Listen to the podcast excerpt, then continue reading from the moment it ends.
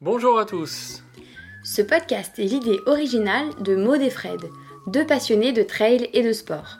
Ici, on parle de motivation, de conseils, de coups de pouce quand vous êtes au plus bas, De tout ce qui vous fera accomplir vos objectifs sportifs, peu importe l'ambition que vous avez. ouf, C'est le podcast pour que vous puissiez souffler. et vous réalisez pleinement dans le sport que vous aimez.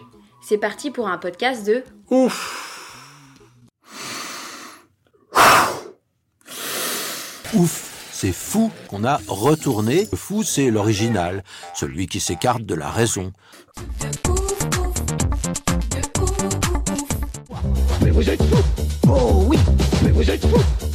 Bonjour et bienvenue dans un nouvel épisode de Ouf. Cette semaine, on a l'immense plaisir de recevoir Aurélien Sanchez, premier finisher français de la Barclay, une des courses les plus dures au monde.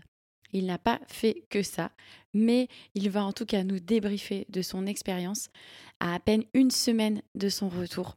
Donc on vous laisse écouter cet épisode qu'on a laissé sans montage parce qu'en fait on s'est dit que c'était mieux pour vous, pour que vous puissiez vous immerger un petit peu dans notre discussion. On vous souhaite une bonne écoute à tous. Bonjour Aurélien. Salut, merci pour, euh, pour l'accueil, c'est c'est génial. Merci à toi hein, d'avoir accepté euh, cette, cette invitation euh, une semaine après euh, ton tour dans le, dans le Tennessee. Alors avant de revenir sur toute cette aventure, est-ce que tu peux nous dire qui est Aurélien Sanchez rapidement pour toutes les personnes qui Qui ne te connaissent pas? Parce qu'on imagine que bon, euh, il y a beaucoup de gens qui te qui, qui ont appris à te connaître ouais, euh, ouais. le week-end dernier, mais euh, voilà, un petit, un petit résumé de qui est Aurélien, où est-ce que tu vis et ce que tu fais un petit peu. Ouais, bien sûr, bon, pour, euh, pour la faire assez, assez simple, classique, euh, j'ai 32 ans, euh, je vis à Toulouse. J'ai fait une parenthèse aux États-Unis de 4 ans où j'ai démarré l'ultra trail là-bas à force de, de randonnées dans le Grand Canyon. Donc j'ai pris vraiment plaisir voilà, à faire des randonnées et, à- et ensuite à vouloir dé- découvrir un peu mes limites en me lançant sur l'ultra. Mais sinon, voilà, je suis ingénieur en électronique à Toulouse. J'ai 32 ans, ça fait euh, 9 ans que je fais ça maintenant. C'est ce que je faisais aussi aux États-Unis. Et voilà, je suis accompagné de, de ma Lucie, de ma chérie, avec qui on fait euh, plein de, sorties en montagne aussi, avec qui on prend plaisir voilà, de faire des sorties, de faire des ultras tous les deux. Euh, mes amis qui sont à Toulouse, avec qui on aime bien faire des soirées, des restos, des soirées jeux, etc. Donc une vie assez normale. Et euh, j'aime beaucoup aller en montagne les week-ends et voilà, et de temps en temps me lancer des petits projets pour, euh, pour en découvrir un peu plus sur, sur moi-même à chaque fois, quoi. Bon, eh ben, euh, ça c'est une bonne, une bonne petite euh, présentation. En fait, un gars normal qui finit euh, première fois français à finir cette euh, fichue course dont tout le monde parle depuis euh, 1986. Et toi, tu arrives, bon oui, je fais, des, je fais des petites courses en montagne, je bois des coups avec mes potes, euh, je fais des jeux de société. Ouais. Bon, plus sérieusement, quand est-ce que tu as entendu parler de la Barclay la première fois? Parce que, en fait, la- on imagine que la première fois, tu te dis, waouh, c'est un truc de ouf. Ouais, ouais, ben, ben la- vraiment la première, première fois, c'était lors d'un reportage de Patrick Montel en 2012 sur Stade 2, euh, où là, je me suis dit, je n'étais pas du tout dans la randonnée, je faisais du foot à l'époque, et je me suis dit, mais ce sont, enfin, c'est des, Rien à des voir. barges, Ah quoi. oui. Enfin, euh, pourquoi faire ça, quoi? En plus, c'est décrié, c'est présenté comme euh, juste l'événement atroce avec euh, des ronces, avec euh, tu cours de jour et de nuit et personne ne finit. Et vraiment, ce jour-là, je me suis dit, mais quel intérêt de faire ce genre de course si tu sais que tu vas pas finir et que tu sais que tu vas souffrir? C'est ce que j'ai pensé en 2012. Je me suis dit, waouh, je comprenais pas trop le, trop le délire, quoi. Et- Pourquoi souffrir pour pas finir Ouais, exactement. Je me suis dit, je comprenais pas trop. Donc, euh, c'était là où j'ai vraiment commencé à, enfin, où j'ai appris la connaissance de la Barclay, quoi. Ouais, ouais. Et du coup, à quel moment tu te dis, euh, finalement, j'aimerais bien la faire? Ouais, donc après, j'ai oublié par rapport à cette course, j'ai oublié qu'elle existait. J'ai fait, euh, voilà, j'ai vécu, quoi. Je suis allé aux États-Unis, j'ai déménagé et je faisais pas mal de randonnées. Euh, une, cer- une certaine randonnée où je suis un peu sorti de ma zone de confort et où plein de personnes m'ont convaincu, m'avaient convaincu de ne pas la faire parce que je prenais des risques, et- etc. Et ça s'était plutôt bien passé au final. Euh, certains me disaient qu'ils faisaient un 3-4 jours avec le gros sac à dos et moi, sans sac à dos, en minimaliste, je l'avais fait sur la journée.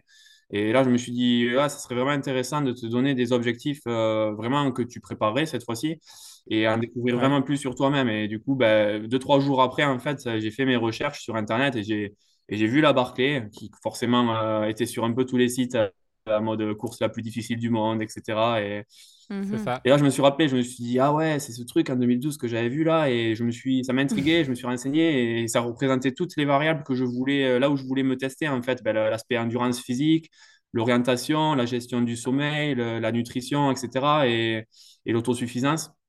Et du coup, quand j'ai vu ça et que j'ai commencé à lire les rapports de course des coureurs et à voir euh, ce qu'ils avaient vécu, en fait, les expériences des finishers et des non-finishers, j'étais là, euh, waouh, j'aimerais trop faire partie de, cette communauté, trop vivre mon aventure. Et, euh, et là, ça m'a fait un déclic. Et là, en 2010, voilà, c'était mars 2017, en fait, je me suis dit, ça mhm. serait intéressant vraiment de savoir comment y rentrer et se donner les moyens de, bah, de participer à l'aventure. Quoi. Mhm. Ah, c'est bien quand même de passer. Enfin, moi, je, j'ai vu cette, je vois cette course, mais jamais de ma vie, je me dirais, je vais postuler. C'est-à-dire que il va falloir me forcer euh, pour vraiment me dire, ok, euh, peut-être que je vais y aller, tu vois. Toi, tu as mis 5 ans, enfin, à, te dire, euh, enfin, 6 en tout cas, à te dire, ok, ça y est, je suis prêt et potentiellement, je peux, je peux me lancer dans ce type d'aventure. Commencer à postuler. Commencer alors. Parce que du coup, tu. On sait que c'est compliqué. Pas vraiment, c'est plutôt ah. Laz qui a dit que c'était, j'étais prêt à me lancer dans l'aventure. Moi, ça fait vraiment depuis 2017 que je postule. Euh, par contre, euh, bah, c'est Laz pour des raisons particulières et parce qu'il y a d'autres coureurs qui veulent mhm. la faire et parce qu'il a juste senti peut-être que j'étais pas prêt dans les, dans les trucs que j'avais fait et, et, que voilà, il a décidé que c'était mon tour. Euh, il y avait un peu plus d'Européens cette année que, que d'autres années à cause des années Covid, donc il a voulu compenser. J'ai bénéficié justement de cette année où il y avait un peu plus d'Européens.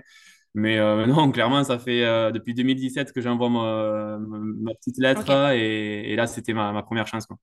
Alors, est-ce que tu, euh, tu l'écris d'un certain style ou est-ce que juste c'est un truc assez standard que tu écris oh, Je suis allé très loin. Hein. Enfin, la première lettre, je me rappelle, la, première première, je suis allé très loin au début, je suis allé moins loin à la fin parce que j'y croyais plus. Mais du coup, je pense qu'il a vu que j'étais complètement. que tu désespérais. Voilà, complètement. Lui, lui, lui, si je le prends pas cette année, euh, je, je, le perds. c'est ça, ça. Mais la première lettre, j'avais une idée. Je me suis dit, tu vas faire pendant six mois un tweet tous les jours. Et la première lettre de ton tweet va représenter ton essai. Du coup, dans six mois, tu vas rassembler tous les tweets. C'est ce que j'avais fait en fait. J'avais fait ça pendant, Génial. pendant 3-4 mois. Jusqu'à ma première tentative du John Muir Trail où j'avais échoué.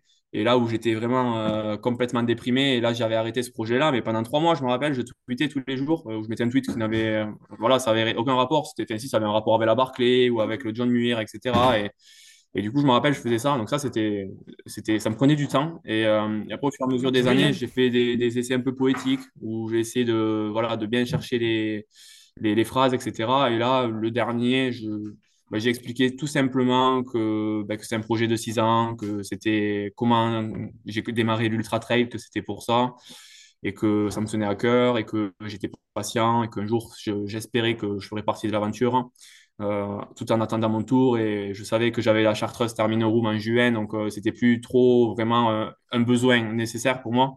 C'était vraiment juste mettre une finalité à ce projet qui a duré 6 ans. Quoi. Ouais, tu as parlé avec le cœur et euh, je pense que ça lui a parlé aussi. forcément, hein, tu as, fait un certain nombre de, comment dire, de, courses et, euh, pour valider aussi euh, que, que, tu es capable. Mais en tout cas, tu as, parlé avec ton cœur et je pense que ça a dû le, le toucher. C'est possible, ouais. C'est un petit sentimental, Laz. Hein, vraiment. Ouais, ouais, ouais. J'apprends à le connaître un petit peu. Je ne connais pas très bien encore, mais clairement, ça a l'air d'être une personne très bienveillante et qui aime les gens. Alors justement, euh, tu as, as, commencé à le dire, as, tu as tenté des, as fait des traversées, tu as fait le John Muir Trail, tu l'as dit, bon, en plusieurs tentatives. Hein. Euh, tu as fait le, tu as fait le GR10. Mm. Donc le GR10, pour ceux qui connaissent pas, c'est la traversée des Pyrénées, euh, donc des, entre les deux, entre les deux mers, entre les deux, entre, l'Atlantique et la Méditerranée. Ça, ouais. Donc en plus ou moins 900 km, en autonomie complète. Euh, pourquoi tu as fait ces aventures-là? Est-ce que c'était déjà en, te disant euh, que tu as la Barclay dans un coin de ta tête ou, euh, ou c'était des défis que tu avais vus et que tu voulais, tu voulais tenter, tu voulais repousser tes limites? Comment c'est arrivé ces, ces, différents défis? Bah, les, deux en fait. le John Muir, clairement, c'était très orienté Barclay. Il y avait Brett, Brett Mahoney qui avait le record, qui avait fait 3 jours, 13 heures et je me suis dit, il était rentré à la Barclay grâce à ça, en fait. Et du coup, je me suis dit, si tu l'améliores, le record, ben, toi aussi, tu auras ton ticket pour la Barclay comme Brett l'a eu. Mais bon, on était, je ne suis pas Brett Mahoney, je suis euh, moi, j'ai présenté mon essai d'une façon différente. Hein, et puis, on était dans un contexte différent aussi, peut-être avec plus de personnes. Mmh. Donc euh, voilà, d'autres personnes euh, avaient mérité leur chance cette année-là. donc ça, c'était vraiment orienté pour la Barclay. Ensuite, ben, je suis tombé dedans un peu comme Obélix dans la marmite. Quoi. Enfin, j'ai, kiffé faire ces aventures. Quoi. Enfin, je, suis tombé, dedans et après, il n'y avait pas vraiment la Barclay derrière, le, GR10, c'était vraiment une aventure que je voulais vivre. Euh, je m'inspirais beaucoup à ce moment-là d'aventurier et je me suis dit, à mon échelle à moi, en fait, c'est vraiment des aventures qui, qui, qui, seront possibles pour moi, où je ne vais pas passer six mois euh, hors, hors, de mmh. chez moi. Quoi. Enfin, je suis dans mes montagnes et je fais ça pendant deux semaines. En plus, je sors de ma zone de confort et je vis une aventure comme, euh, ben, comme j'aime les vivre. Et en plus, ça me fait aussi une expérience de plus que je peux promouvoir pour faire la Barclay aussi. Mais voilà, c'est un mélange des deux. Quoi, après. Ouais, ok, parce que du coup, il faut le rappeler, par exemple, le, GR10 où tu as mis 11 jours, je crois, un petit peu J'ai mis 12 jours et 5 heures. 12 euh, jours, ouais, parce que du coup, il y a euh, le record euh, en, avec assistance, je crois que c'est Eric Lavry, en 8 jours. 9 jours, je crois, un peu plus, oui, tout comme ça. Ouais. Donc, ça montre quand même le, ton niveau de de, performance entre guillemets puisque bon c'est pas une course mais mm. euh, au niveau de préparation tes capacités sachant que toi tu n'as pas eu d'assistance du coup tu avais tout ton sac à porter etc mm. donc effectivement bonne prépa pour la Barclay ouais ouais ouais bon après c'est difficile de comparer les, expériences hein. moi j'ai vécu vraiment une aventure unique et, et Eric aussi de son côté où il y avait sa femme qui était en soutien et, euh, il était préparé mm. c'est un grand athlète euh, Eric Lavry donc difficile de comparer mais euh, moi, clairement, oui, comme tu dis, ça impliquait une logistique particulière où je devais tout me porter, où je devais être euh, au supermarché, euh, ne pas y arriver de nuit pour être sûr qu'il soit ouvert. Bah Sinon, c'était compliqué. Donc voilà, c'était particulier. Hmm. Bon, et alors du coup, tu peux nous raconter le jour où tu reçois cette validation que tu attends depuis quelques années. Comment ça se passe? Qu'est-ce que tu reçois? Et toi, comment tu te sens? Ouais, c'était, j'étais vraiment un peu KO debout. Enfin, c'est bizarre parce que du coup, j'avais l'impression que c'était comme un spam ou euh, pas un vrai. Ah oui, c'était pas vrai. Ouais, ouais, ou que j'étais en liste d'attente. direct, j'ai appelé Lucille, euh, bah, ma chérie, en, en, sanglot un peu, en lui, en lui disant, je crois que je suis pris euh, à la Barclay, mais je suis pas sûr. Enfin, j'étais vraiment très, très ému. juste après, j'ai appelé Guillaume Calmette, où j'ai dit, j'ai reçu mm. ça, est-ce que ça te parle, est-ce que tu es sûr que je suis pris? Il m'a dit oui. Euh, j'ai appelé Rémi Gégard, j'ai appelé, euh, plein de personnes en fait. Et après, ouais, au bout de deux heures, euh, une paire d'heures, je me suis dit, oui, normalement, là, je pense que c'est bon. Je pense que tu es sûr que tu es pris. quoi. C'est le bon, bon email. ouais, ouais, pas vraiment sur liste d'attente. L'étonnement, en fait. J'hésitais entre liste d'attente et vraiment pris direct parce que je savais pas trop. Je voulais pas trop non plus commencer à, à, pleurer et à dire que c'était fait si j'étais 50e sur liste d'attente. Et non, j'étais vraiment sur la liste principale et, c'était ouais, ouais, c'était le, le, jour de, de ma vie. quoi. C'était incroyable. Alors, euh, qu'est-ce que tu as mis en place du coup euh, pour l'entraînement?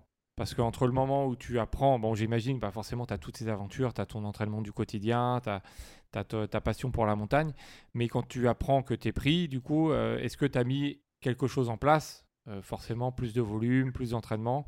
Comment ça s'est passé le processus entre la validation et enfin jusqu'à jusqu'à la course quoi? Ouais, ouais, donc c'était pas, c'était pas frustrant parce que j'étais content d'être pris. Par contre, j'ai accéléré les choses. Euh, je revenais de ma diagonale des fous euh, fin octobre. C'était mon dernier projet de l'année. Et souvent, en fait, l'hiver, entre octobre, novembre et euh, mars, avril, je, je coupe. C'est là où je m'en fous, en fait. Enfin, je fais plus trop de trail. Je, je fais des restos, je, je, bois un petit peu. Enfin, je me, voilà, je me gère pas trop, quoi. Et tu vis Je vis, voilà, c'est ça. Et voilà, cette année, du coup, ça sera plutôt entre juin et décembre, parce que je, choisis quand même des périodes, sinon c'est pas bon pour l'équilibre. Euh, voilà, il faut, faut, avoir ça, quoi. Mais, euh, mais du coup, là, j'ai accéléré le, le, processus. Euh, je me suis laissé le mois de novembre pour respirer. J'ai commencé, j'ai recommencé l'entraînement en décembre, où je me suis fait une petite entorse. Du coup, ça m'a ralenti, où j'ai re-augmenté mon entraînement progressivement jusqu'à fin décembre, début janvier. Et là, voilà, mon cœur d'entraînement, il était janvier, février et, mars et début mars où là, euh, ben, je me suis entouré de, Dimitri Grudet en tant que, conseil, entre guillemets, où mhm. euh, il me conseillait pour, euh, pour, voir si je faisais les choses bien. il encadre Beignade Marmisol, entre autres, et, on avait pris contact l'an dernier parce qu'il voulait, il voulait faire la traversée des Pyrénées, lui aussi. Donc, on se connaissait d'avant. Donc, je l'appelais de temps en temps, il me donnait des conseils, il me disait Ouais, c'est bien ce que tu fais là, plutôt travailler une séance de, répétition en côte cette semaine, faire du spécifique, etc. Donc, ça, ça me rassurait dans, mon, dans ma démarche. Euh, et, après, il y avait Guillaume Calmette, avec qui on s'est entraîné beaucoup ben, pendant un mois et demi. On faisait beaucoup de sorties euh, dans les Pyrénées. On a fait euh, un événement de 24 heures à un moment donné, comme la semaine, c'est comme, un, comme une backyard en off. et du coup, ben, ça me rassurait aussi d'être avec lui. Lui, il sait ce qu'il fait. Et, et, moi, je me basais aussi sur mes expériences passées avec un peu plus de volume que d'habitude. Hein. du volume surtout basé sur le dénivelé et après sur les heures et, les kilomètres. Donc voilà, deux, deux mois assez intenses. Ok. Donc tu, tu le disais, tu t'es tu t'es entouré de, de, Guillaume. D'ailleurs, c'est notre première invité, c'est ça que je voulais te dire tout à l'heure. C'est notre première invité dans le podcast. Il y a 4 ans. Il y a 4 ans, en fait. Il y a 4 ans, c'est le, le premier Français à faire 3 tours. 4 ans plus tard, bah, tu es le premier Français à finir. C'est la boucle est ben bouclée. Ouais, ça me touche. comme quoi, ben, on avait un petit binôme là sur cette barquée. Comme quoi, ben, voilà, ça, ça rajoute un peu à l'histoire. Quoi. Et du coup, qu'est-ce qui t'apporte euh, Parce qu'on connaît un peu Guillaume, il est très calme, posé. Euh, on sait que pour lui, d'ailleurs, cette course, c'est plus un jeu qu'une course. Oui, est-ce que ça, est-ce que ça, nous avait frappé euh, ça nous avait frappé quand il nous avait dit ça. En fait, nous, bah, forcément, quand tu vois la Barclay de l'extérieur, je pense que beaucoup de gens pensent ça en disant c'est l'enfer, etc.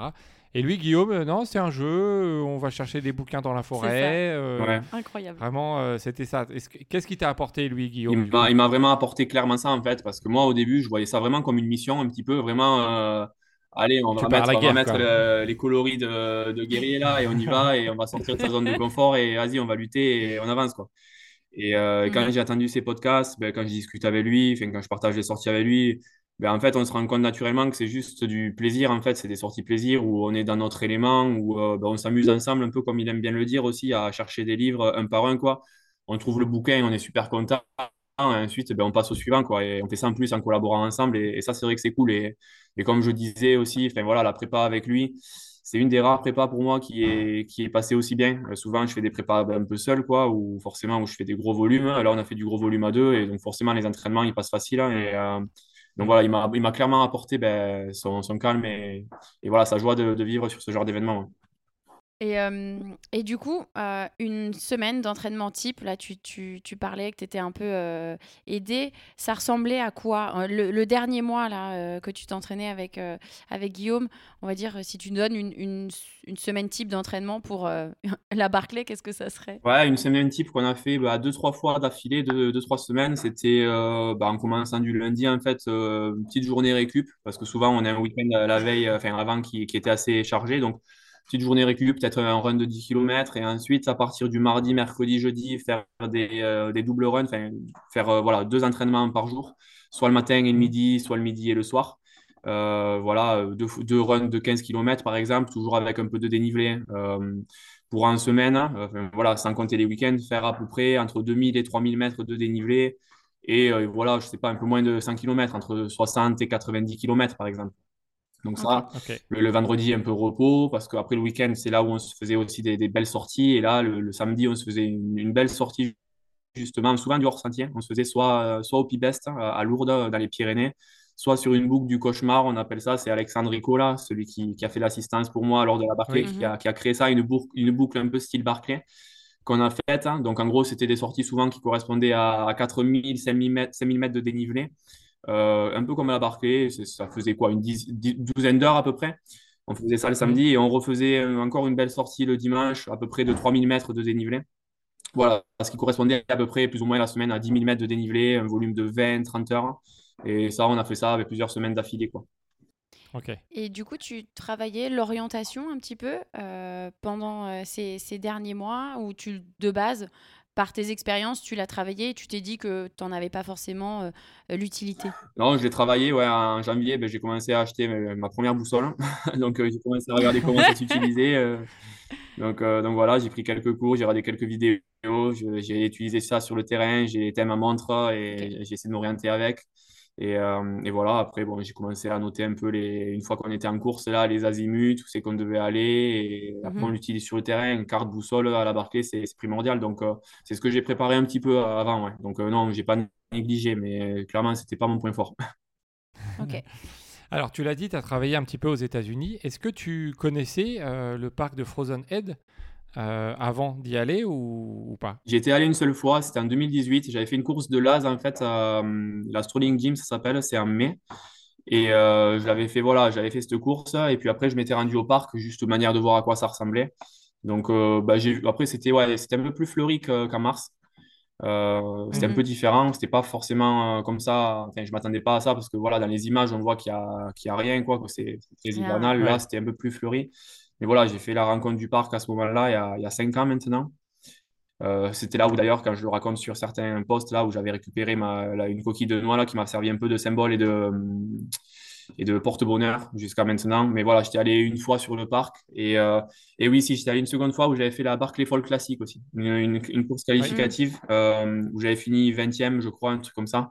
Euh, oui, et c'est le gagnant, c'est le gagnant, c'est ça, qui, est, qui est pris pour la C'est ça, exactement. Bon, je savais que j'avais aucune chance. Ça, c'est des formats un peu trop rapides pour moi, mais au moins, ça, j'ai eu le mérite d'essayer et de, et de, voilà, de, découvrir un peu plus de, du parcours. Quoi. Ouais. Bon, maintenant, tu es sur place. Tu arrives, euh, tu donnes ta plaque à l'AS. Plaque euh, d'immatriculation. plaque d'immatriculation, bien entendu. Euh, les 1 dollar et quelques. et tu entends ce bruit de, de cornes de brume, oh, enfin, voilà, que, qu'on imagine tous. Est-ce que tu te sens prêt ou tu es un peu quand même dans, dans l'inconnu, te dire, bon, est-ce que ça va le faire? Euh, les deux, les deux. Je, me suis donné tous les moyens. Euh, j'ai eu aucun regret sur ma prépa. J'ai franchement, on a tout fait bien. Euh, c'était top. Aucun regret. Je me sens prêt. Et fait, après, il y a le fait. c'est ce que je disais à Guillaume. Lui, il arrive à faire abstraction. Il est, il est facile pour ça, mais mais moi, je voyais les gens au parc, en fait, euh, je voyais que je me sentais pas à ma place vraiment autour de, toutes ces machines qu'il y avait. Quoi. C'est vrai ben, Il y avait des légendes, il y avait des trois anciens finishers. Oui, oui, quand il y a les noms, quand tu, vois les noms des, des participants, oui, effectivement, j'imagine que tu, tu, te sens petit. Ben, ouais, moi je les vois en vidéo, je, vois, je lis leurs rapports de course. eux, ils me voient pas en vidéo, ils lisent pas mes rapports de course. Donc, euh, c'est clair. C'est pas pareil. Eh, mais ça, va, changer, Ça va changer. Ouais, ouais, mais en tout cas, avant la course, c'était très, très, très intimidant. Et ça fait que je me posais vraiment la question de si c'était vraiment réaliste si l'objectif que je me donnais, en vrai, il n'y a pas beaucoup de personnes qui croyaient en moi. Et, et, même moi, je ne me rends jamais compte quand je me lance dans ces projets-là si vraiment c'est réaliste ou pas. Et, je me donne des moyens justes et je me lance. Quoi. du coup, si c'est très intimidant de, de, voir tous ces gens-là et, de savoir vraiment que les stats elles parlent d'elles-mêmes tous les ans, de savoir que les trois quarts ils vont échouer. Quoi. Mm. Et de me dire euh, bah, pourquoi moi plus que les autres? Mais bon, euh, voilà, ça c'est intimidant et, j'ai fait abstraction. Mais oui, je me sentais prêt sinon. Ok. Euh, est-ce que tu peux nous décrire un petit peu le terrain? Parce qu'en fait, pareil, toujours la même chose, quand on voit ça de l'extérieur, ça semble assez dingue. On se dit qu'il y a, y a des gens, déjà faire un tour, enfin c'est la majorité qui font qu'un seul tour. Et encore. Et que tu vois, bon déjà, il y, en a, y en a qui n'arrivent pas dans les temps. Euh, ils font un seul tour, ils arrivent au bout du rouleau. Mm. Quand on voit ça de l'extérieur, on se dit, mais comment c'est possible que les gens, pourtant c'est des gens d'un certain niveau, d'un bon niveau, ont du mal à faire un tour. Il est comment le, terrain? C'est comment? Est-ce que tu es, tout le temps dans les ronds? C'est Pas, tout le temps dans les ronds, on peut quand même avancer, mais par contre, clairement, c'est très escarpé, c'est très pentu, euh, c'est très technique, c'est pas du sentier, donc euh, on n'avance pas beaucoup quand on se dit qu'on voit les stats, quand il suffit de marcher 3 km à l'heure euh, non-stop et on finit à Barclay, ben oui, mais c'est en moyenne sur des terrains où des fois à monter, on est à 2 km heure, pas plus, avec les pauses incluses, etc. Donc en fait, le temps, il, passe vite. Donc oui, le terrain, il est très escarpé, très pentu, très technique. Et, clairement, ça ne correspond pas forcément à tous les profils. Et je pense que moi, pour le coup, ça va fonctionner parce que j'ai plus un profil de marcheur plutôt que de, que de coureur. Et, tous, les, tous les coureurs ne, ne sont, voilà, ne s'y conviennent pas parce que euh, ça va pas vite. Quoi. Ouais, il faut vraiment. Bah, tu, l'as dit, avec tes longues aventures, tu as mm. l'habitude de marcher. Tu as fait aussi la Pika Pika, qui est une course euh, bon, bah, très, très, très, dure, très, très, dur, très pentue euh. aussi.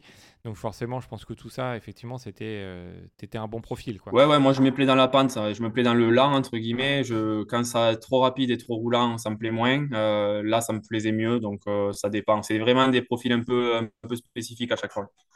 Alors l'orientation, tu as dit que c'était pas ton point fort, mais quand tu te retrouves sur place, Comment ça se passe? Est-ce que tu te dis, waouh, euh, là, euh, c'est compliqué? Ou est-ce que, en fait, tu arrives à garder ton calme et à vraiment euh, bien mettre tes azimuts, etc. et, avancer? 100% concentré dès le départ. la première boucle, c'est là où on engrange, c'est là où on fait connaissance avec le parcours. Je me retournais à chaque fois, je, toutes les sections, j'analysais vraiment, j'étais 100% concentré. On était dans les mêmes allures avec Guillaume, on était parti pour faire une boucle à 9h30 ce qui me correspondait très bien et je pensais que ça allait me suffire pour ne pas être non plus trop tête dans le guidon hein, tout le temps et, ne rien regarder.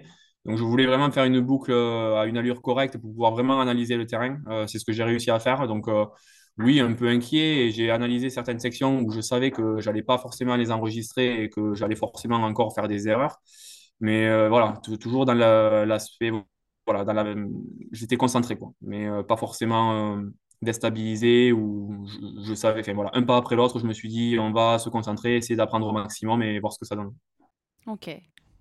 Bien. Donc, du coup, comment, euh, voilà, ce premier tour, c'est vraiment le tour de, de chauffe, entre guillemets. Euh, Alors qu'il doit être terrible. C'est horrible de dire ça. Non, c'est vrai, c'est vrai. Franchement, t'étais tranquille, quoi. Non, ouais, faut pas minimiser, c'est sûr, parce que c'est dur. Ça pourrait paraître condescendant ou prétentieux par rapport à d'autres qui sont au bout de leur vie, mais euh, bah, avec Guillaume, c'était que le début de la course. Plutôt bien, ouais. Bah, c'est bien passé. C'était un cinquième, quoi. Donc on peut pas, on pouvait pas se satisfaire de ça. On pouvait juste euh, tamponner un petit peu en se disant, voilà, le premier il est passé, on a reconnu. Place au suivant maintenant, et c'était un peu ça la démarche. Quoi. Ouais. Euh, est-ce que tu trouves les livres facilement? Est-ce qu'on trouve les livres facilement dans la forêt ou est-ce qu'ils sont vraiment cachés sous des buissons, sous des feuilles? Euh, C'est comment euh, la recherche de livres? Il y a les deux. Il y a des bouquins qui sont euh, très évidents, qui sont sur le sentier, dans des gros cairns en pierre, et là, on ne peut pas le louper. Enfin, on peut le louper toujours, mais c'est très évident quand même. Et il y en a d'autres où là, il faut vraiment tomber pile poil sur le livre, où c'est pas, pas si facile que ça. Et euh, il y a certains bouquins qui sont réputés pour être connus, euh, enfin, qui sont réputés pour être euh, difficiles. Et, mmh, et ceux-là, ben, je me suis encore trompé à la boucle 5 et je pense encore me tromper lorsque, si jamais je refais la Barclay un jour. Donc, ça dépend des bouquins, il y a un peu de tout. Il y en a qui sont faciles et d'autres qui sont un peu plus compliqués, en effet. Et ils sont à la même place d'année en année ou ça change? Ils sont souvent, il y a tout le temps un peu de tout en fait. Il aime bien changer le parcours et faire des petites modifications. Donc cette année, il y avait quelques nouveaux livres, mais il y avait aussi forcément des livres qui étaient déjà placés euh, depuis plusieurs années. Euh, donc il se base sur l'existant, il réinvente, réinvente pas la, sauce entre guillemets, ça marche plutôt bien. Par contre, il fait tout le temps des petites modifications qui font que ça va remettre les coureurs euh, voilà, un peu dans l'inconnu. Mais clairement, oui, le parcours et les livres restent sensiblement les mêmes avec des modifications supplémentaires. Ouais, ok. Alors, on se souvient que Guillaume nous avait dit que Laz aimait bien faire des jeux de mots enfin sur les, les, livres qu'il euh, qui donnait. Est-ce que tu te souviens d'un livre qui t'a marqué où tu t'es dit c'est pas possible qu'il nous ait choisi quand même ce livre-là? Ouais, j'ai pas lu tous les, livres, je, enfin tous les titres, je les ai plus en tête. Là, pour le coup, il y a celui de la prison qui était euh, une série d'événements euh, incongrus, je crois, unfortunate, je sais pas comment le, traduire. Donc euh, voilà, clairement, quand on relit ce livre, on se dit, on, on s'imagine dans la prison quand il y avait les prisonniers, peut-être qu'ils se bagarraient, peut-être qu'il y avait voilà, des, des, choses qui se passaient un peu, euh, voilà, une, une fortunate. Euh, donc voilà, le clin d'œil, il était, était, rigolo. Quoi. Mais après, oui, il y avait When You Fail, c'était un livre, je crois, sur l'échec, justement. donc voilà, plein de petits clins d'œil, justement, liés un peu à la course. Quoi. Ok. Ça, il n'a pas changé. Non, il n'a pas changé, non. Alors, tu... après le troisième tour, tu valides la phone run. Euh, donc ça, c'est comme, euh, comme Guillaume l'avait fait euh, il y a quelques années. Dans le troisième tour, tu fais. Est-ce que tu savais que tu avais fait le, deuxième meilleur temps de l'histoire du troisième J'ai vu un post ouais, sur ça, ouais. c'est incroyable. ça. bon, c'est un détail entre guillemets hein, pendant ta course, mais ça veut, ça veut dire que du coup, au troisième tour, tu étais toujours concentré, tu étais toujours en forme. Euh, comment tu t'es senti à la fin, toi, de ce troisième tour, en te disant, bon, bah, au moins j'ai la fun run euh, Tu étais comment? Est-ce que tu, tu, tu, savais que tu avais encore de la marge ou tu commençais à être limite? Non, en fait, je commençais à, à m'inquiéter. Enfin, j'étais inquiet depuis la fin du deuxième tour, là. Quand, quand je suis parti seul, euh, quand, j'ai quitté Guillaume, entre guillemets, là, je commençais à, me, à voir les barrières horaires se rapprocher. Et je commençais à me dire, voilà, je commençais à avoir peur un petit peu. Du coup, du coup j'ai un peu accéléré. Le troisième tour, il en faisait partie. C'est faisait partie mm. des, tours où j'ai un peu accéléré. Et, euh, et à la fin du troisième tour, je me rappelle quand j'étais avec Jared Campbell, là justement, j'ai demandé, euh, j'ai pas l'habitude de demander, mais là, je voulais avoir son avis. C'est quand même, euh, il a quand même fini trois fois la Barclay, il sait exactement les, temps mm. qu'on doit faire. Et, j'ai dit, je demande, tu penses qu'on est comment pour cinq tours là? Il me dit, c'est ça, ça très très compliqué. Il me dit, very complicated. du coup, oui. Ah, ça rassure pas. Ça rassure Jared euh, Campbell, euh, voilà, dit ça, euh, qui est favori pour 4 tours, dit ça, que je suis avec lui là. comment ça va être pour moi, quoi? du coup, bon, je, ne suis pas rassuré, mais après, bon, j'ai rien d'autre, j'avais rien d'autre à faire que, que continuer à avancer un peu après l'autre. Hein je suis arrivé dans les, dans les temps que je m'étais fixé, en trois tours, à peu près 33 heures, je crois, je ne me rappelle plus exactement. Donc, euh, j'étais satisfait de ça. Je suis reparti dans un état euh, correct, c'est-à-dire j'avais fait une petite euh, sieste avant de repartir sur ma quatrième parce qu'on allait partir de nuit. Mhm.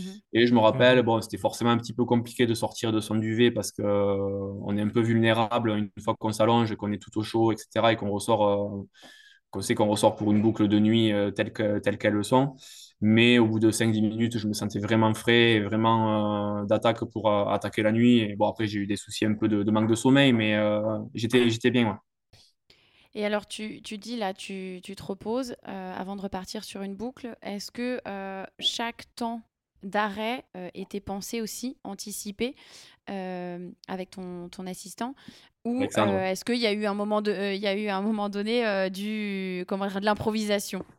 Où c'était vraiment millimétré en se disant voilà, il y a ça à faire, euh, ça absolument à faire avant que j'arrive et avant que je reparte, il faut euh, me donner euh, voilà toutes les, tout l'équipement avant, avant d'être d'être prêt à repartir sur la boucle. C'était plutôt millimétré, je dirais, c'était tout était prévu à l'avance, il y a juste eu une seule improvisation. sinon, en fait, j'avais fait un fichier à Alexandre, j'avais deux sacs, j'avais tout en double. Hein. donc j'avais fait un fichier avec des codes couleurs, en fait, tout ce qui était en double, c'était, en double, c'était vert il pouvait le préparer à l'avance. Tout ce qui n'était pas un double, hein, que j'avais sur mon sac euh, actuel, en fait, c'était en rouge, hein, et il devait ça le transférer de mon sac actuel au nouveau sac, en fait. Donc, euh, ça, c'était vraiment ah précis. J'avais vraiment, on avait travaillé sur ça avec Alexandre. Il était prêt. Il avait préparé ce, tout ce qui était double euh, en avance de phase. Il avait juste à transférer quelques petits trucs, c'est-à-dire ma frontale principale que j'avais pas en double et des choses comme ça. C'était mineur. Mes porte-bonheur, ma, ma coquille de, de, noix et mon nez rouge qui représentait voilà, Lucille qui était avec moi. Euh, donc euh, voilà, c'était des trucs comme ça. Donc ça, c'était c'était vraiment très précis. À la fin, je me suis rendu compte en fait que dans la ceinture de nourriture euh, qui me préparait à l'avance, parce que j'avais fait 5, 5 sachets, j'arrivais plus vraiment à manger le fromage, les bonbons et tout ça. Donc là, j'ai dit, j'ai dit enlève, enlève tout de la ceinture et mets-moi des, des myrtilles, mets-moi des trucs un peu frais, des cookies, des trucs un peu qui changent quoi. Parce que j'arrivais plus à me nourrir. Donc ça, c'est le seul truc qu'on a changé au dernier moment pour la, cinquième boucle. Sinon, tout le reste, c'est vraiment bien défini. Et, et c'est pour ça que d'ailleurs, on était tout le temps parti en moins de 10 minutes, euh, sauf la pause euh, là où il y a eu la sieste. Mais à chaque fois, on était euh, pam pam. On était, Alex, il était top pour ça. Quoi. Ah, c'est rapide, hein, c'est rapide quand même, 10 minutes entre, entre des boucles quand tu pars pour, pour 10 heures au minimum. C'est costaud. C'est efficace. Oui, du, du, coup, comment ça se passe après la, troisième boucle? Parce que forcément, il n'y a plus beaucoup de monde. Est-ce que tu à partir de la troisième boucle, tu es tout le temps tout seul? Ou est-ce que tu, à un moment donné, tu, tu te retrouves avec d'autres coureurs? Est-ce que vous parlez? Est-ce que vous échangez? C'était comment ça euh, après? Au départ, je suis parti un peu dans l'optique tout seul. Euh, il y avait Karel qui était devant moi, mais je ne savais plus à quel point il était devant moi. Euh, et après, rapidement, il a fait une erreur d'orientation. je pense qu'il commençait à manquer de lucidité au début de sa quatrième, dès le premier livre. du coup, là, il m'a proposé qu'on reste ensemble pour le reste de la boucle ce que je trouvais une très bonne idée parce que souvent de, à deux de nuit, ça peut, euh, ça peut être plus facile Donc euh, ben, c'est ce qu'on a fait, euh, tant bien que mal. Au final, moi, je me suis trop précipité, je comptais un peu trop sur lui aussi et j'ai pris des mauvaises décisions. Karen me suivait, il a fait aussi l'erreur de, ben, de me suivre et, et, de compter sur moi parce qu'il manquait aussi de lucidité. Donc on a collaboré pendant un petit moment jusqu'à ce qu'à un moment donné, j'ai vu que, j'ai vu que qu'on manquait trop de, lucidité tous les deux et on comptait trop un peu sur l'autre, entre guillemets, incontinent. Ouais, du coup, vous étiez moins concentré euh, personnellement. Quoi. Exactement. exactement. Et du coup, ben, en fait, on ne compensait pas les erreurs de, l'autre parce qu'on s'appuyait sur euh, ben, les erreurs de l'autre euh, indirectement. Quoi. et donc là, je suis parti tout seul, là, à la moitié de la quatrième boucle. Et c'est là où, justement, sur la seconde moitié de la quatrième boucle, j'ai accéléré un petit peu et j'ai rejoint après ben, le groupe de tête. Du coup, c'est comme ça que je suis arrivé après second à la, à la, à la barrière jaune, après John, où là, j'ai continué un peu seul. J'ai couru un tout petit peu avec Damian Hall vers la prison. Mhm. Euh, mais, mais c'était tout. donc, euh, ouais, c'était un mélange des deux, un peu de partage et un peu de seul. Donc après, tu, euh, tu termines le quatrième tour en reprenant presque une heure à John Kelly. qui est quand même un habitué de la, de la Barclay, on peut dire. Hein.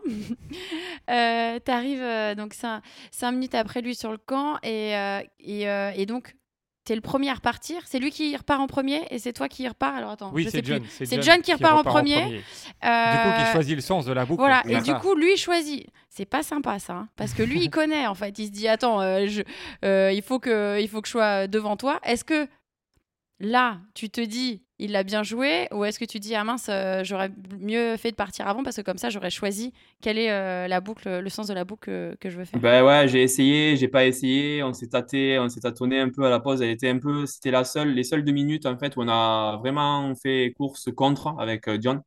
Quand je suis arrivé en fait, ben, j'ai demandé le sens qu'il voulait. Je pensais que, comme tu disais, il avait déjà fait euh, horaire euh, lors de son finish en 2017. Je me suis dit, s'il faut, euh, Mhm. pour la beauté du geste, il va faire anti-horaire, mais il avait des raisons personnelles où il voulait être sur sa montagne euh, avec euh, Mhm. un soleil, euh, enfin, avec, euh, pas dans le brouillard, il était dans le brouillard en 2017. Il voulait voir sa maison cette année encore euh, en finissant en, en horaire, parce qu'il a vu sur sa, sur sa campagne. Et du coup, voilà, pour ces raisons-là, il Mhm. voulait horaire. Euh, moi, j'étais dégoûté. Du coup, j'ai demandé en Oui, arrivant. forcément, Bah parce que c'est c'est le sens anti-horaire qui est un peu plus compliqué. hein. Ouais, pour l'orientation, ouais. D'après les... Ben, moi, moi, je savais en tout Alors, cas que ça allait me ralentir, que j'allais faire des erreurs en anti-horaire et qu'en horaire, j'en aurais pas fait forcément beaucoup, quoi. Alors pour ceux qui n'auraient pas compris, euh, pour la Barclay, si les deux derniers arrivent en même temps, euh, voilà, et qu'il y a deux personnes sur la, la- la dernière boucle, chacun part dans un sens contra- contraire pour pas être ensemble et pour pas s'aider. Il est sympa là, ce quand même. Ouais, hein. c'est ça, c'est ça. Ben, au moins, voilà, euh, au moins, on est vraiment seul face à soi-même pour s'orienter, quoi. Ouais. Donc, euh, Euh, donc, finalement, John repart avant toi. donc en fait, ben, euh, au final, ben, j'arrive à la, à la porte, je commence à me poser, je commence à faire ma transition. Et euh, là, il y a, y y Guillaume et l'équipe qui me disent euh, si tu veux vraiment l'horaire, tu te dépêches, tu repars avant, avant John et, et tu le prends, Mhm. quoi. Donc, je commence à me dépêcher. John, il voit que je me dépêche, il commence à se dépêcher aussi. Et voilà, il part, à- Ah ouais, c'était à ouais. un peu la course là Mhm. et je n'étais pas prêt avant lui, donc je voulais pas non plus euh, négliger ma préparation. Donc euh, voilà, il part en horaire et, et moi, je pars en anti-horaire. C'est c'est fou parce que tu arrives quand même à être en mode compétition. Après quatre boucles, euh, t'en as quand même euh, chié pendant ces quatre boucles Ouais. et tu arrives quand même à te battre sur juste un départ. Voilà, enfin, alors que ça fait vraiment un sacré bout de temps que vous êtes en train de vous, vous batailler, quoi. Et que vous êtes un peu aussi euh, dans le même bateau, quoi. Ouais, après, on bat, c'était jamais trop compétition. On battait, on- ça faisait pas non plus un bout de temps qu'on bataillait euh, contre. Enfin, moi, j'étais vraiment centré sur mon allure. Par contre, là, c'était une question de choix personnel et de vouloir se dépêcher pour euh, se choisir euh, le sens Mhm. de la boucle qui, qui me convenait le mieux, quoi. Euh, au-delà de, de l'aspect rapidité et vitesse, c'est que je voulais vraiment saisir ma chance de prendre un sens horaire. Euh, au final, et bon, ça l'a pas fait. J'étais assez frustré, mais après, bon, quand, quand c'est comme ça, c'est comme s'il commençait à pleuvoir. hein, la météo, elle est telle qu'elle est, et on fait avec. on. Oui, tu fais avec, ouais. Ouais, ouais, c'est clair. Euh, du coup, quand on, on voit sur les vidéos, on, on sent que tu repars quand même sur le cinquième euh, motivé. Ouais. Forcément, hein, de toute façon, tu es le premier Français à être arrivé là. Mm. tu as un petit peu de marge. Tu te, je pense que tu te démotives pas à ce moment-là. Euh, Est-ce que tu sentais que ça pouvait le faire du coup? Euh, On imagine que oui. Euh, dans quel état d'esprit tu étais C'est très très compliqué parce que en fait euh, ça m'est déjà arrivé lors de mon second John Muir Trail euh, et ça m'est arrivé aussi de voir ça dans des rapports de course en fait que il faut pas perdre la concentration ne serait-ce qu'une minute euh, lors de la course et, et lors, si on croit que c'est fini avant que, que ce soit fini ben, ben c'est la fin mais et plus du côté niveau voilà c'est un échec quoi on va on va réussir à, Ouais. à rallier la, la fin quoi donc, euh, je me rendais compte que ça pouvait le faire, euh, que j'étais dans les temps, que j'étais encore en forme. Euh, j'avais, je ressentais beaucoup d'émotions à ce moment-là. Je m'empêchais de, de célébrer la victoire et de ressentir ces émotions-là. Je les repoussais, je les chassais pour me dire que ben non, en fait, c'est pas en train d'arriver. Ça arrivera que dans 12-13 heures si ça doit arriver. Il faut vraiment se recentrer sur le prochain livre. Tous les livres comptent. Il n'y a pas de place à l'erreur. Euh, C'est vraiment ça que je me suis dit. Donc, ouais, l'émotion, et le- ça devenait réel, mais je m'empêchais d'y penser. Quoi. Je me, je me ressentais à chaque fois. Et du coup, à quel moment tu as su que tu allais réussir? À quel moment tu te dis, allez, euh, c'est bon, là, ça va le faire? C'était pas noir ou blanc. Je l'ai su pendant tout- toute la boucle que ça allait le faire. euh, et euh, après, au bout d'une minute, à chaque fois, je me disais, reconcentre-toi, tu y es pas, tu, tu, tu, tu verras ça plus tard. Puis je faisais des calculs, puis je voyais que j'étais large. hein. Puis, et puis pareil, je me recentrais. Euh, et ça, en aller-retour. Et après, au fur et à mesure que j'avançais, je commençais à devenir de plus en plus euh, émotionnel, ou je commençais à avoir les larmes aux yeux, mais je me recentrais à nouveau sur ma course. Et euh, C'est dur. ouais, C'est dur, ouais, parce que du coup, en fait, tu es, tout le temps perturbé. quoi. Tu as Ouais, ouais. toujours l'esprit qui te dit euh, oui, c'est bon, puis un coup non, puis un coup oui, puis euh, reconcentration. c'est ça, c'est dur, ouais.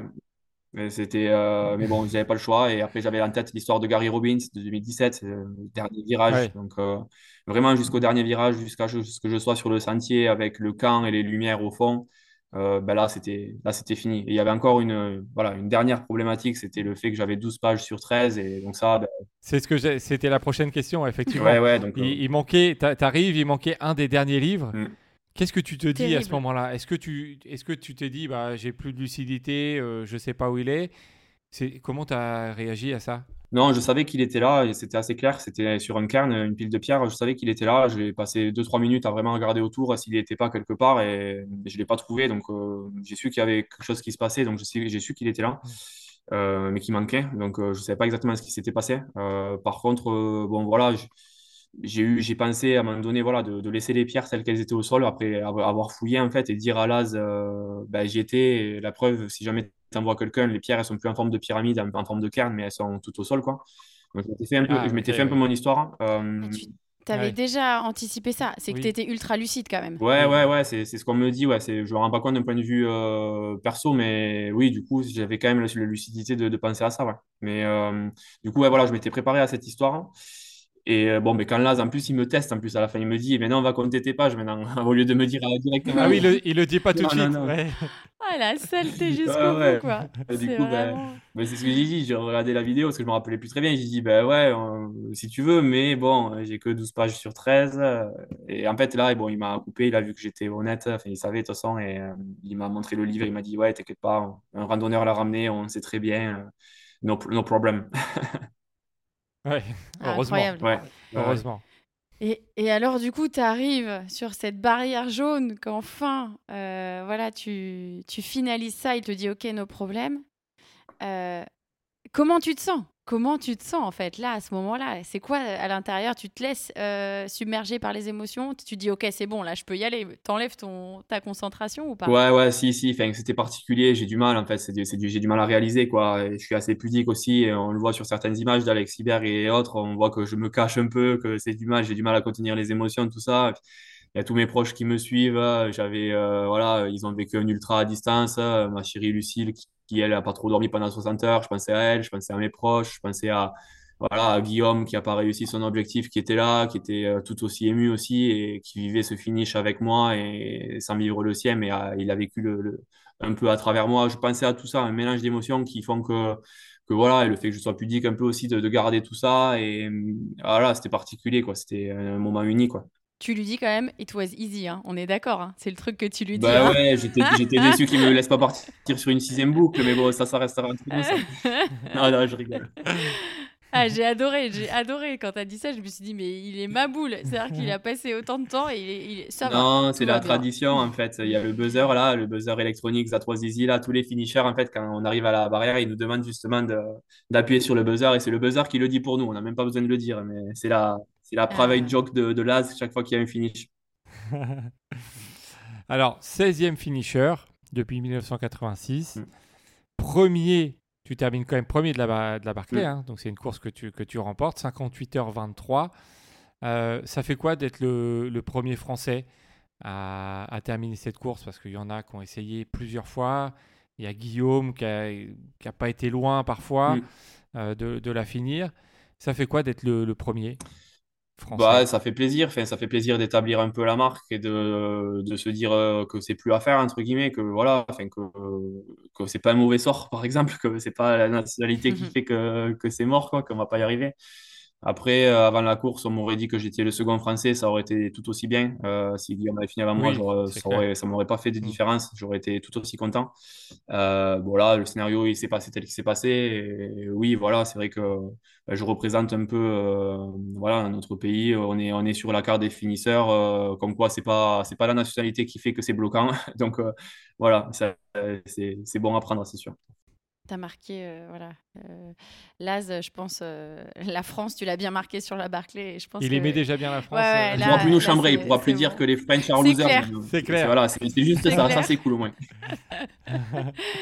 Manque plus une française maintenant. Ouais, ça serait cool ça aussi. Alors, est-ce que tu sais sur la totalité de, de, la Barclay combien de temps tu as dormi? Tu as dit que tu avais fait une petite sieste, mais c'est tout. Ouais, ouais, bon, c'est pas compliqué. J'ai dormi, euh, je me suis allongé 18 minutes, tout exactement. J'ai dû dormir une dizaine de minutes. ouais, je me suis pas, voilà. J'ai dû dormir la moitié du temps allongé et, euh, c'était ça, 18 minutes maximum, quoi. Un peu, ouais, un peu moins de 20 minutes, hein. euh, ce qui correspondait entre la boucle 3 et la boucle 4. le reste du temps, c'était transition active, hein, comme, comme, je dis souvent, c'est-à-dire les transitions où je me change, je m'alimente et je repars sur une autre boucle. Donc, et après, en boucle, je dormais pas. Donc, voilà. Ok. Et, tu l'as dit, tu as commencé à le dire, je crois, que peut-être à la fin tu étais fatigué, non? C'était compliqué à lutter contre le sommeil. Ouais, la, parce, Que, parce, que, 10-15 minutes en, 60 heures, 58 heures. C'est pas beaucoup. Hein. C'est pas beaucoup. Ouais, ouais, j'ai pas, j'ai pas, pu, j'ai pas eu de mal sur la cinquième. Deux jours, ça allait encore avec le, le jour qui, qui garde éveillé un petit peu. là où j'ai eu du mal, c'est la quatrième boucle, hein, la deuxième boucle de nuit. Enfin, ouais, la deuxième nuit. Où là, je commençais un peu à m'endormir sur le sentier. Je, me, je dormais un peu debout en suivant Carrel, là, où justement, j'étais trop focalisé et je voyais un peu tout trouble. Je titubais un petit peu. Ça a duré 15-20 minutes. Hein. Euh, voilà, un petit surplus de, caféine euh, avec euh, une bonne alimentation et hydratation. On fait que 20 minutes après, ça allait mieux, mais c'était un petit moment qui était pas simple. Est-ce qu'il faut forcément être ingénieur pour terminer la Barclay? Eh, Franchement, parce que c'est un truc de fou. pourquoi on dit ça? Parce que, Parce que parce qu'il y a plusieurs finishers. Les derniers finishers, la majorité sont ingénieurs. Donc on s'est dit bon, il y a, peut-être un petit clin d'œil à faut résoudre des problèmes en fait. C'est ça. Euh. C'est vrai qu'il y a des profils qui sont assez similaires et qui m'ont marqué quand j'ai lu le livre d'Alexis Berg et d'Aurélien Delfos aussi. Et euh, bah, je sais pas, j'ai pas, c'est pas parce que j'ai fini que j'ai la recette magique et que je vais dire ce qu'il faut être, mais en tout cas. Non, mais bon, c'était pour. en tout cas, je pense que clairement ça, ça a du lien parce que hum, je pense qu'il faut être analytique un peu. Il y, a, il y a tellement de données à analyser à la Barclay et, et vraiment à s'approprier et à hum, et voilà à gérer les risques euh, du mieux que possible en tout cas, je pense que oui, les ingénieurs, peut-être, ils ont ben, un peu cette méthodologie et je ne pense pas que ce soit le seul métier qui, qui, voilà, qui, cette méthodologie-là, mais il y a une méthodologie un peu analytique à, la Barclay qui est très importante, vraiment découper le, problème en, toutes petites sections, en, domaines, entre guillemets, physique, orientation, alimentation, etc., qui fait que, que voilà, on doit vraiment euh, se concentrer sur tout ça et pas non plus, pas seulement sur l'aspect physique. Pour ceux qui veulent se lancer sur la Barclay, d'abord faites des études pour devenir ingénieur et changer de métier. Peut-être qu'un jour vous pourrez faire la Barclay. Vous pouvez, vous pouvez faire dentiste aussi si jamais. Karel il est dentiste et ça lui a réussi. Ah, oui, c'est vrai. Oui, on l'avait eu dans le podcast. Ou euh, voilà, ou dentiste, dentiste ou ingénieur, le choix. Euh, est-ce que tu t'attendais à autant de médiatisation euh, suite à, à cette bah, cette victoire sur, euh, sur la Barclay? Non, pas du tout. Euh, je m'attendais, j'avais dit à Lucille, là, euh, elle avait dit d'ailleurs que j'avais la grosse tête, alors que ce n'était pas du tout le but. j'avais dit, tu verras, a, on en parle avec Guillaume, tu verras s'il y a un finisher, ça va faire du bruit parce que ça fait six ans que tout le monde attend ça et en plus, en français, ça fait longtemps. j'avais dit, ça risque de, de, faire du bruit, tout ça. Ah, toujours en termes de ne pas avoir de surprise et de ne pas être surpris quand ça arrive. quoi mais plutôt voilà plutôt plutôt ça que, que d'aller le rechercher quoi. Par contre clairement ça fait c'est un truc de fou quoi. Depuis que je suis arrivé euh, même avant que j'arrive euh, c'est c'est un truc de malade. Tout le monde euh, j'ai vu voir que tout le monde a presque tout le monde a suivi tout le monde est intéressé de d'écouter mon histoire etc donc autant je m'attendais pas euh, c'est un grand plaisir de, partager cette histoire à chaque fois cette semaine parce que ça me remet dans le bain et ça me fait rendre compte que les choses elles étaient réelles et c'était pas seulement un rêve. C'est bien. Non, c'est important parce que tu disais au départ que tu, tu réalisais pas. Euh, là, le, le, raconter, je pense que ça, ça le rend. Ça l'extériorise, ouais. Ça me, voilà, ça me fait, ça me fait, ça me remet dans la course. Ça fait que ça le rend réel, que ça me fait plaisir de, voilà, de le revivre à travers cette discussion-là. Et euh, par contre, ça me fera aussi énormément de plaisir de retrouver ma routine normale euh, dans, dans, une semaine et de pas m'auto-souler à, parler que de moi et que de mon projet et, à, revenir sur des choses simples. Tu as, le droit, tu sais, c'est comme euh, souvent les, les, gens qui finissent des marathons, ils ont le Medal Monday et toi, tu as la Barclay Week. Ouais, c'est ça, voilà. voilà. Ça. Donc, donc c'est bon, tu vois, une semaine pour une épreuve comme ça, ça va. Ça, me paraît, ça me paraît acceptable. Alors, on a quelques questions. Euh, on, a, on a demandé aux auditeurs s'ils avaient des questions à te poser. On en a, on en a 3-4. Et j'en ai euh, d'autres aussi de, ah, quelques, de quelques euh, personnes, qui, nous, suivent, sur, sur Ouf. Alors, Geoff Lonka. ah, bah oui, je le connais. Il demande. Ah, ah tu bah le connais. On va balancer les blazes. il demande est-ce que le fait de l'avoir fini du premier coup, ça diminue un peu la, la taille du challenge? Est-ce que, est que tu te dis, parce qu'en fait, on voit les, les gens qui retournent d'année en année, mmh. qui font un seul tour, qui font deux mmh. tours. Toi, tu arrives, la première participation, tu termines. Est-ce que tu, finalement, ça, ça rend le mythe euh, plus, accessible. plus accessible euh, tu vois? Bah, Oui, plus accessible, oui, parce que du coup, je me rends compte que j'ai réussi là où on est incertain de réussir. Donc, euh, on se rend compte que clairement, c'est possible. Après, il ne faut pas non plus, je pense, partir sur ces acquis. Ce n'est pas parce que je l'ai terminé une fois que je vais la terminer tout le temps. Euh, mm. J'aimerais bien y retourner, je pense, je ne sais pas quand, euh, tout en sachant que je n'aurai pas 100% de chance de réussite, ni 90%. Je pense que le challenge, il est mm. là et que oh, cette année, tout s'est bien passé pour moi, mais que l'an prochain, pour des conditions particulières, une préparation particulière et, un jour particulier, ben, ça le fera peut-être pas en fait. C'est tellement un défi atypique que ça peut pas passer tout le temps. Je fais, je fais juste un petit point météo. je crois que la météo était relativement clémente cette année. Il a fait peut-être un peu froid, mais. Euh, ah, mais tu, tu m'as tu m'as pris la question que vous allez ah, poser. Ok. Bah voilà, bah ça y est. Euh, ah bah voilà. Si vous voulez les questions, ça va plus faire. mais non, c'est une, question en fait qui est qui est euh, qui est en fait d'un des, des auditeurs. Donc en fait, euh, la question, c'est effectivement, cette année, les conditions météo étaient, euh, top. Euh, est-ce que tu penses que, du coup, tu as une certaine chance de pouvoir réussir au mieux cette épreuve par rapport à d'autres années où la météo était plus terrible, étant donné aussi que vous étiez trois à l'arrivée? Oui, il n'y a pas photo, hein. clairement, c'est un gros facteur. Après, euh, c'est difficile parce qu'il ne faut pas non plus réduire l'épreuve à ça. Il euh, ne faut pas non plus mhm. dire. Non, sûr. Mais, mais, clairement, oui, clairement, euh, il aurait fait du brouillard, il aurait plu tout, tout, le temps pendant la course cette année. S'il faut, il y aurait eu zéro finisher. Donc, on est clairement dépendant de la météo. Par contre, il y avait aussi le fait qu'il y avait plein de personnes qui étaient prêtes cette année à, pour mhm. ce défi et, c'est la combinaison des deux. Et l'un ne va pas sans l'autre, mais, mais, clairement, oui, ça, il faisait très froid la première nuit, jusqu'à moins 10 degrés. Mais tant qu'il n'y a pas de pluie et qu'il n'y a pas de brouillard, ça va. Enfin, moins 10 degrés, ça, reste quand même euh, des conditions qui ne sont pas genre euh, ultra optimales. Hein, ah, c'était pas des conditions optimales, ça c'est sûr. Mais en termes d'orientation et de. Enfin voilà, mmh c'était pas handicapant euh, énormément. Mmh Alors on a Seb, 14 840. il dit il faut rien laisser au hasard dans la prépa d'une course comme ça. Est-ce que tu t'étais entraîné à déchirer les pages des livres pour gagner du on temps. Gardé, ça nous a fait trop marrer. On s'est dit, c'est pas possible. Non, le seul entraînement ou le seul truc que je savais, c'était de la chartreuse terminal room, c'était euh, de bien arracher, bien plier les pages pour pas qu'elles soient trop en mauvais état et qu'elles se comptent facilement ensuite. Euh, et ne pas les perdre comme Guillaume l'année dernière. exactement, exactement. Bien les tenir dans son sac et faire attention. Et, il a vraiment pas eu de chance l'an dernier. Et oui, voilà, c'est ça. Donc, euh, on s'est pas entraîné, mais on, a été précautionneux cette année. D'ailleurs, en parlant de la chartreuse Terminorum, donc c'est Sophie qui demande. Euh, du coup, euh, vu ton, ton, lamentable échec, c'est ce qu'elle ah, en, en, 2022, horrible. Est-ce que tu penses que la, euh, du coup, la, la chartreuse Terminorum est beaucoup plus difficile que la Barclay non, je pense que c'est difficilement comparable aussi. Par contre, elle a une jeune histoire, hein, la Chartreuse, elle a, ça fait six ans qu'elle existe. Euh, je pense qu'elle mérite encore d'être explorée. Je pense qu'elle mérite euh, plein de tentatives, une collaboration avec d'autres personnes. Euh, moi, c'est ça qui me titille et c'est ça que j'aime bien, c'est que on ne sait pas si elle est à la limite ou pas, hein, parce qu'elle représente un défi physique plus important que la Barclay, mais il y a moins d'orientation, c'est un peu plus, c'est un peu moins compliqué. Par contre, je suis persuadé que voilà, si on se donne les moyens, pourquoi pas rêver et la finir. Euh, mais clairement, oui, elle est à une limite où on ne sait pas encore euh, à quel point elle se situe. Donc, euh, elle a incertitude. C'est ça qui me plaît. On va découvrir ça, on va voir. Alors, Canuc des îles qui demande si c'était plus dur que la diagonale. C'est différent. Moi, j'ai pas vécu la même expérience.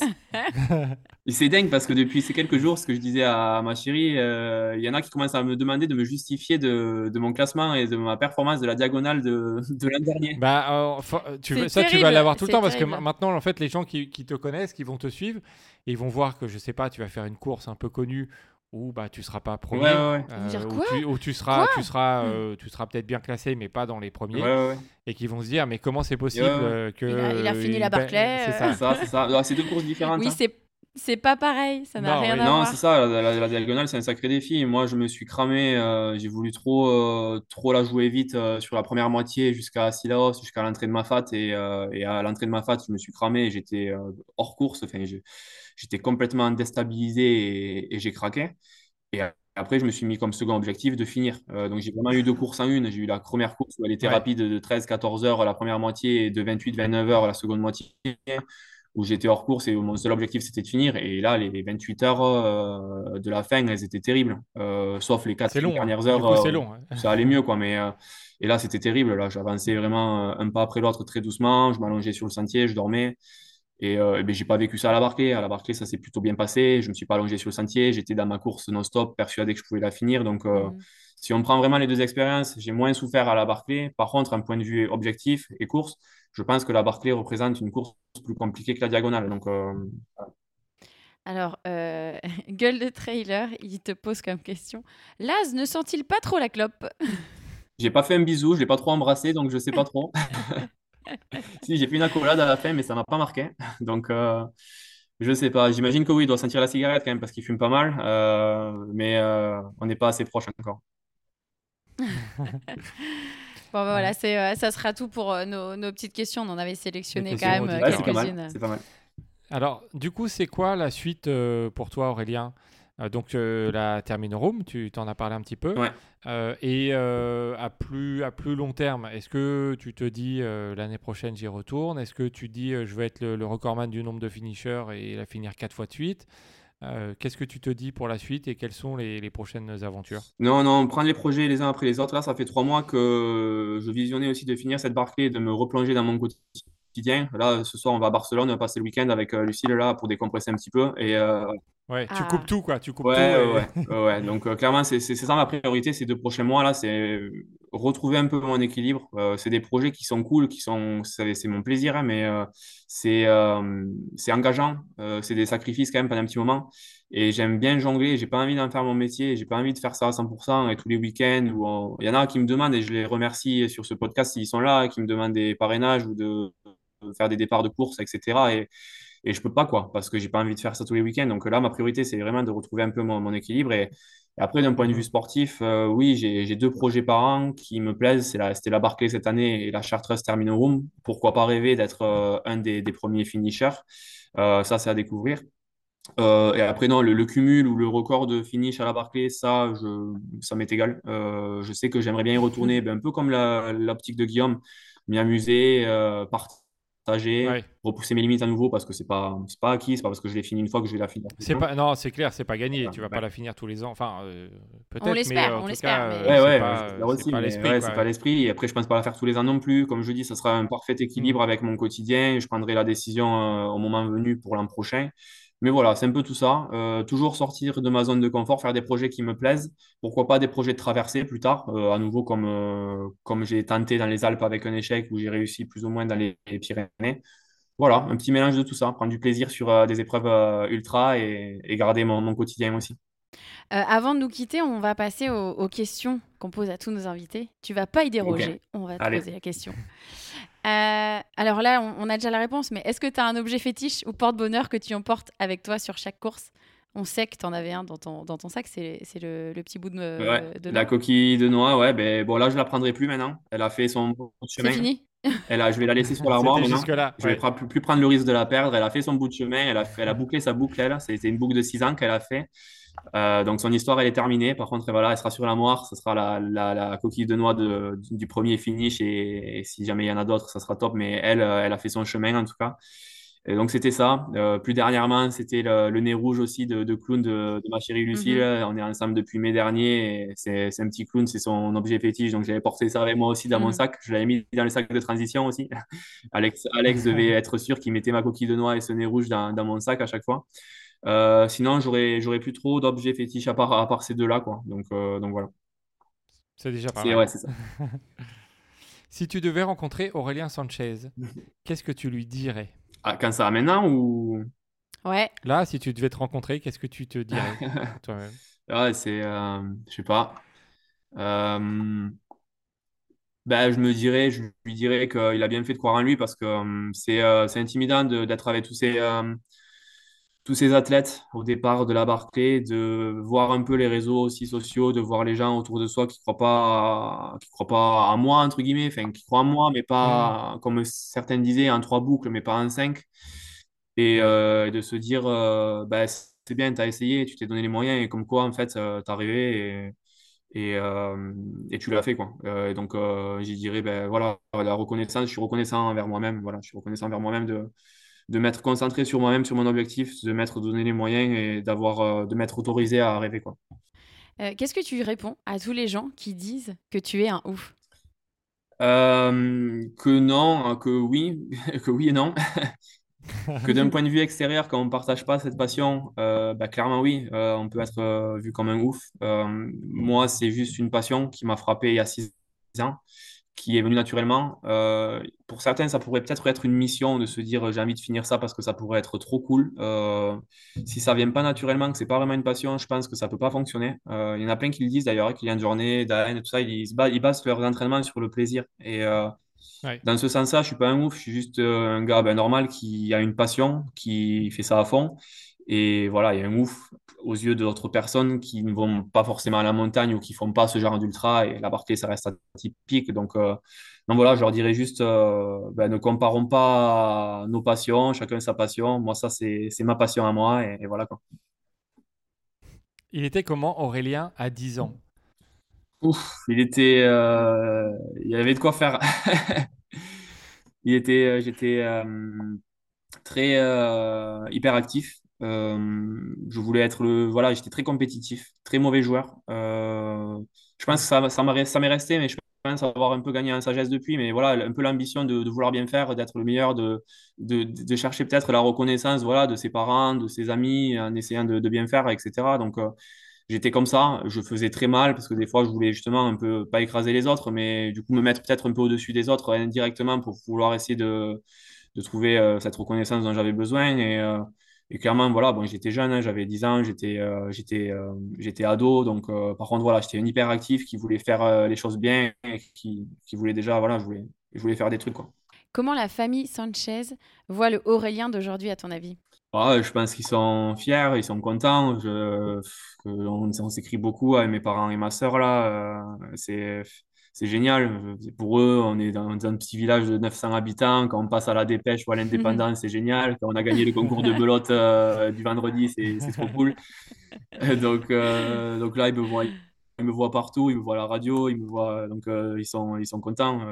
moi aussi, mais voilà, c'est voilà, c'est un partage euh, unique. Là, ça fait depuis 30 ans de, vie, on n'a jamais vécu ça. Donc, euh, c'est pour nous qui sont, voilà, on est une modeste famille de, voilà, de Belvès du Razès, à côté de Limoux, à côté de, Carcassonne, à côté de Toulouse. voilà, c'est voilà, un peu ça. Tu l'as dit, euh, la Barclay, c'est un, grand projet de vie. Mais est-ce qu'il y a une autre course folle, un défi ultime qui te fait rêver, euh, que tu as envie de faire, euh, du coup, peut-être à, plus long terme Non, pas? forcément. Là, à court terme, il y a la chartreuse, comme je disais. À, long terme, il n'y en a pas forcément un. Après, il y en a plein, mais qui ne représentent pas des défis ultimes. C'était quand même la Barclay qui m'a fait démarrer l'ultra. Il y a le Tour des géants qui me plaît, le Tour des glaciers, du coup, aussi. Mais euh, C'est la, carte, ah, de Fred, là. Ok. Et eh ben voilà, ça, j'aimerais bien le faire, mais euh, c'est plus dans la continuité en fait de prendre du plaisir euh, à faire ce que j'aime et, voilà quoi. C'est l'essentiel. Exactement. Et euh, pour finir, est-ce que tu as un dernier mot à, à, dire à toutes les personnes qui nous ont écoutés sur ce podcast? Merci beaucoup. franchement, c'est la folie. Je ne pensais pas que ça allait avoir un intérêt et une, une voilà, un suivi autant. Euh, je cherche pas du tout la, lumière et la médiatisation et d'en faire mon métier. Par contre, ça me fait énormément plaisir de partager ça et d'être écouté et de, que mon histoire soit entendue et, euh, et qu'elle soit intéressante aux yeux de certains. Donc euh, voilà, j'ai envie de dire merci à ceux qui écoutent ce podcast pour ces, raisons-là. Euh, moi, ça me fait en sorte d'extérioriser, de rendre le projet réel, de me rendre compte que c'était pas un seul rêve, hein, un rêve que j'ai vécu depuis six ans qui s'est passé exactement comme j'aurais pu l'espérer, même plus euh, la semaine dernière. Donc, euh, ben, merci d'écouter ça. Mes proches qui écouteront ça, euh, voilà, ça compte, votre soutien, il compte beaucoup.